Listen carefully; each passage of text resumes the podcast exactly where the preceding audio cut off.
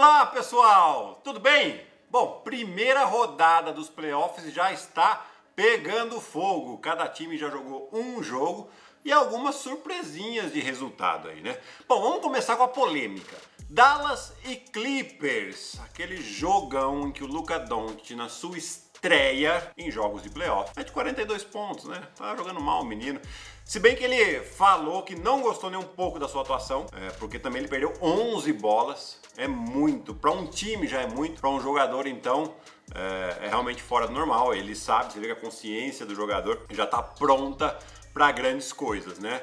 E o Porzingão, que foi eliminado, tá, até mandou lá no Twitter, no Instagram, que o pai tá on, no jogo o pai ficou off né? Mas aí eu vou falar porque eu não gostei das escolhas do árbitro, dos árbitros, né? É, principalmente na primeira técnica. Gente, nós estamos falando de um jogo de basquete que tem contato físico. Então as tensões da flor da pele, porque é um jogo de playoff. E é claro, ele deu ainda um toco, não foi nada, não foi falta. Ele reclamou na hora, né? Tudo bem que foi veemente e tal, mas vai acontecer e o árbitro foi muito rigoroso e já deu a primeira técnica. Na segunda técnica eu até posso entender, porque é um pouco o critério da arbitragem da NBA que diz isso, né, que esse tipo de situação é uma falta técnica automática. Só que era a segunda do Porzingis e com duas faltas técnicas o jogador é excluído do jogo. Não gostei, acho que o, o, desfecho do jogo poderia ter sido outro, mesmo porque depois que o Porzingis saiu, o Clippers ganhou por 52 a 39, e inclusive o percentual do Dallas de aproveitamento de quadra caiu bastante depois que ele saiu, e outros jogadores tiveram que assumir um protagonismo que não estão tão acostumados assim. Né? Então, mas essa série promete bastante. Quarta-feira, né? Hoje estou gravando na quarta-feira esse jogo, é, esse vídeo, já tem o segundo jogo e vai ser uma série que pode ser que seja longa. Bom, se você estiver gostando desse vídeo e acha uh, legal que outras pessoas saibam também, clica em compartilhar aqui, manda aí pro seu grupo de WhatsApp, seus amigos, de basquete e tal, porque mais gente assistindo, mais pessoas vai é, vão conseguir ver esse vídeo, vai chegar a mais pessoas também, porque o, o algoritmo do YouTube vai mandar para mais gente, né? E aí eu continuo produzindo ainda mais para vocês, tá bom? Então compartilha e se inscreva no canal. Segundo assunto de hoje, Milwaukee Bucks, achando que tá por cima da carne seca, vai jogar lá o primeiro jogo contra o Orlando Magic, não está defendendo no nível que estava defendendo antes da pandemia. Sofreu pra caramba, Vucevic arrebentou com o jogo, mais de 30 pontos, sem nem bater muito lance livre. Quer dizer, defesa do Milwaukee, que é muito forte dentro do garrafão, tá sofrendo muito com as bolas de três que a gente já sabia. Mas você tem que fazer uns ajustes para os playoffs, né, Mike Budenholzer? Então, você precisa dar uma ajeitada. No ataque, não conseguiu rodar a bola bem, né? Lógico que a defesa está preparada para o Antetokounmpo bater para dentro e para os outros arremessarem de três. Então é um jogo já um pouco diferente. Ainda assim, acho que o Milwaukee vai fazer os ajustes e vai passar por essa série, tá certo? No Boston Celtics, o Gordon Hayward torceu o pé na vitória contra o Philadelphia no primeiro jogo. E isso pode ser fundamental por quê? Porque como o Gordon Hayward estava é, jogando bem, estava né, voltando, lógico, não no nível que ele estava no Utah Jazz, mas era um ótimo chutador, faz com que as defesas dos adversários não consigam ajudar tanto com o homem dele, porque é um cara extremamente perigoso.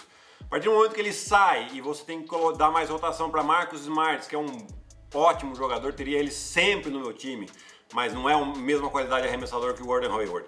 Você tem que dar mais espaço pro Brad Wanamaker, pro Ojeley. São jogadores que o, o, marcador deles pode ajudar mais e colapsar mais a situação de pick and roll que eles estão fazendo muito bem, tá? Então aí pode ser um problema, além de você restringir ainda mais essa rotação do Boston Celtics. Tem jogado aí com 8, 9 jogadores no máximo por jogo. Então vale ficar atento, tá certo? Pessoal, esses comentários que eu falo aqui eu tenho feito bastante também no nosso grupo do Telegram.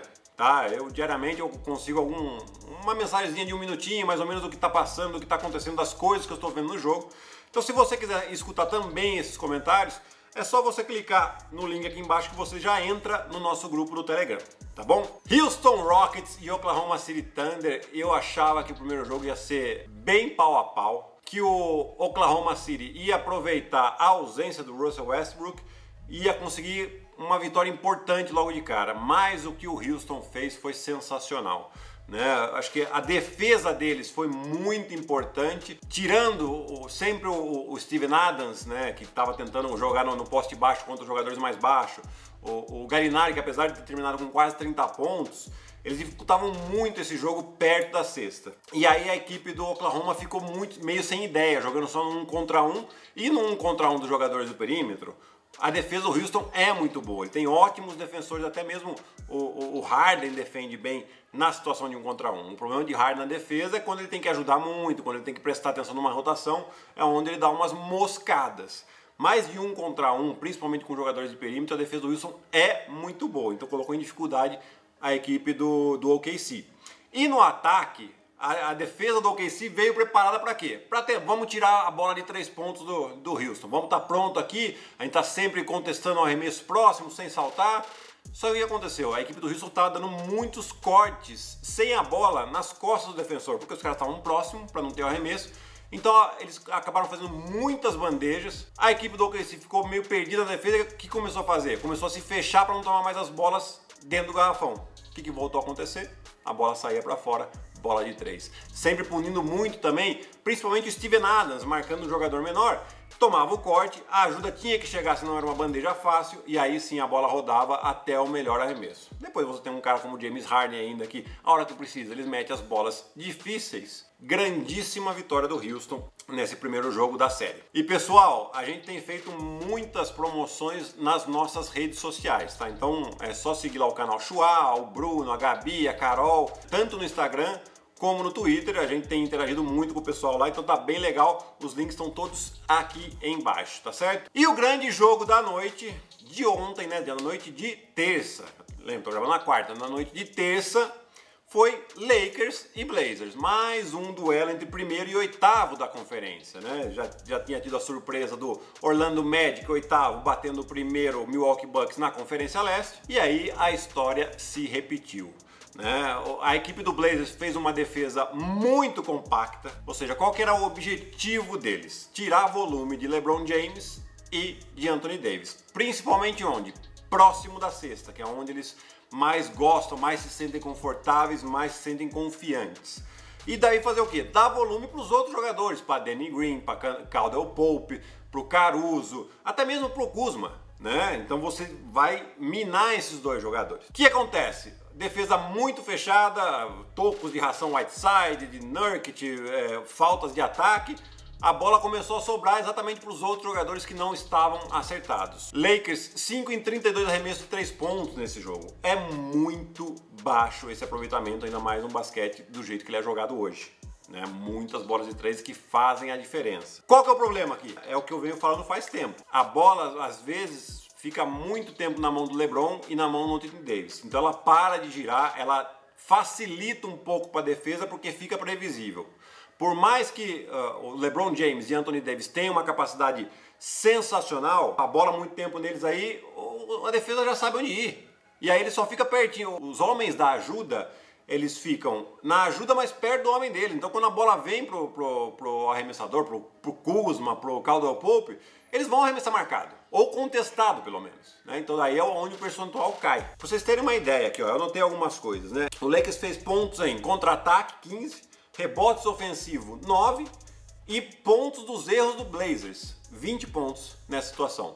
Ou seja, quase metade dos pontos do, do, dos Lakers não foram em situação de 5 contra 5. Isso mostra que eles estão em dificuldade nessa situação de meia quadra.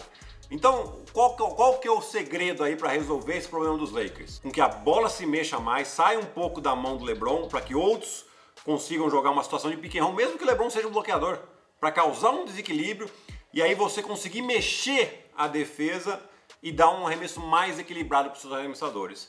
E talvez aí vai até uma dica para o Frank Vogel. Frank Vogel, você vai ter que usar dois caras que não estavam nos planos, J.R. Smith e Dion Waiters, porque eles são melhores arremessadores do que Caruso, do que Caldwell Pope. E o Danny Green não está num grande momento. Mas vai ter que jogar os 40 minutos? Não, ele tem que jogar alguns momentos para que esses caras metam umas bolas e faça com que a defesa do, do Blazers tenha que se abrir um pouco mais, abrindo espaço para aí sim as estrelas LeBron James e Anthony Davis conseguirem ir próximo da cesta. Defensivamente, acho que fez até um bom trabalho, só que você tem um Damian Lillard jogando de uma maneira espetacular. O cara tá metendo bola quase no meio da quadra, num lance normal de jogo, não em enquanto tá, tá acabando a posse. Tá difícil, o Nurk tá jogando muito bem, e o Carmelo, gente? O Carmelo é aquilo que a gente sempre falou aqui. Ele, se jogar sem a bola, ele vai muito bem.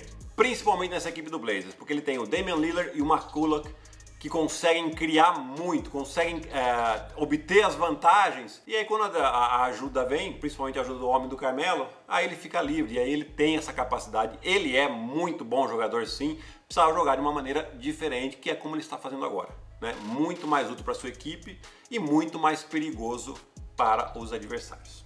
Tá certo? Bom, espero que tenha gostado desse vídeo.